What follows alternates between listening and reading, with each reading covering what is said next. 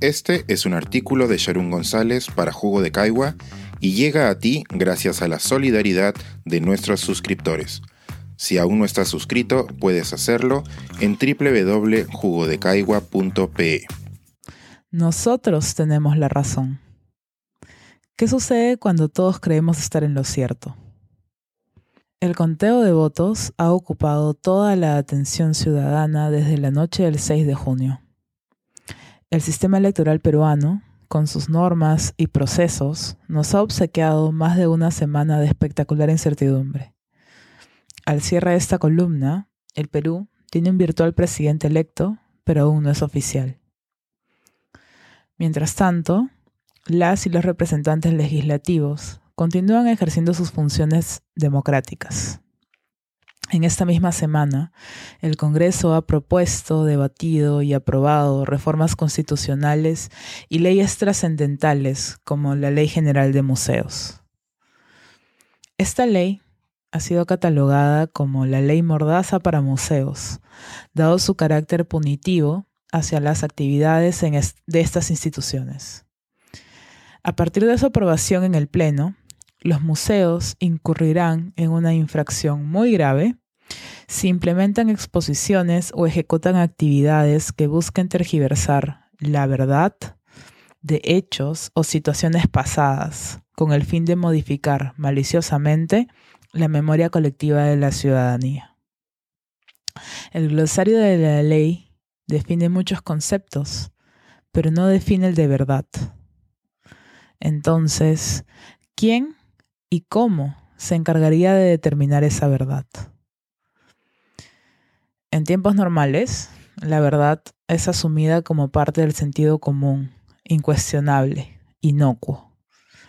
Hay acuerdos nacionalistas banales como considerar el ceviche el plato bandera peruano por excelencia, aunque parte del país no accede a pescado fresco o existan platos con el mismo nombre en otras partes del mundo.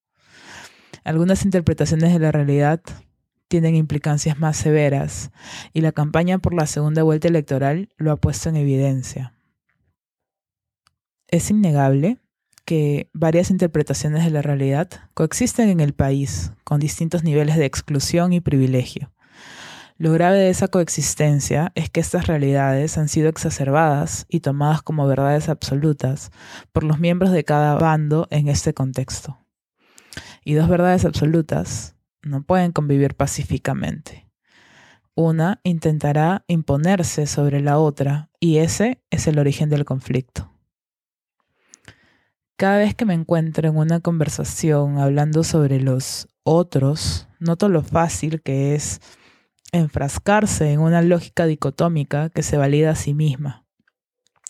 Nosotros pensamos que estamos en lo correcto, tenemos evidencia, nuestras creencias se alinean con nuestros valores y tenemos más personas que nos validan.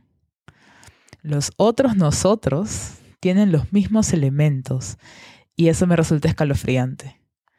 Quienes piensan diferente están igualmente convencidos de que su verdad es la verdad con mayúscula. Lo problemático es que algunas verdades e interpretaciones son hegemónicas y ocupan más espacio. Los medios de comunicación las replican, los libros escolares las reproducen, los líderes de opinión las difunden.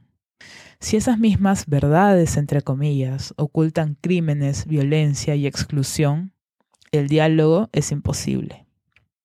¿En qué punto dialoga la interpretación de la realidad que negocia la gravedad de los crímenes y otra cuya verdad está delineada por las consecuencias de esos mismos crímenes? El asunto con la ley de los museos y la posible censura es que sirve como pretexto para cuestionar los peligros de considerar una verdad única en escenarios de polarización y violencia. En contextos como el que acabamos de vivir y seguimos viviendo, por la contienda presidencial, es cuando más necesitamos espacios para los hechos y las verdades, interpretaciones de la realidad que se reconozcan como válidas y capaces de coexistir para dialogar. Para los crímenes existe la justicia, y esta no debería tardar tanto en llegar. La naturaleza de la verdad es un asunto filosófico. De hecho, es uno de los debates filosóficos más importantes porque el consenso es vital para la paz. Es fácil recordar que la tensión entre distintas perspectivas ha estado presente en distintos momentos de la historia.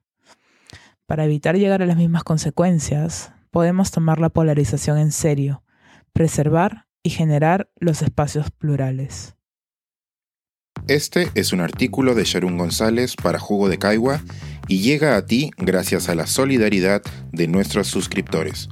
Si aún no estás suscrito, puedes hacerlo en www.jugodecaigua.pe.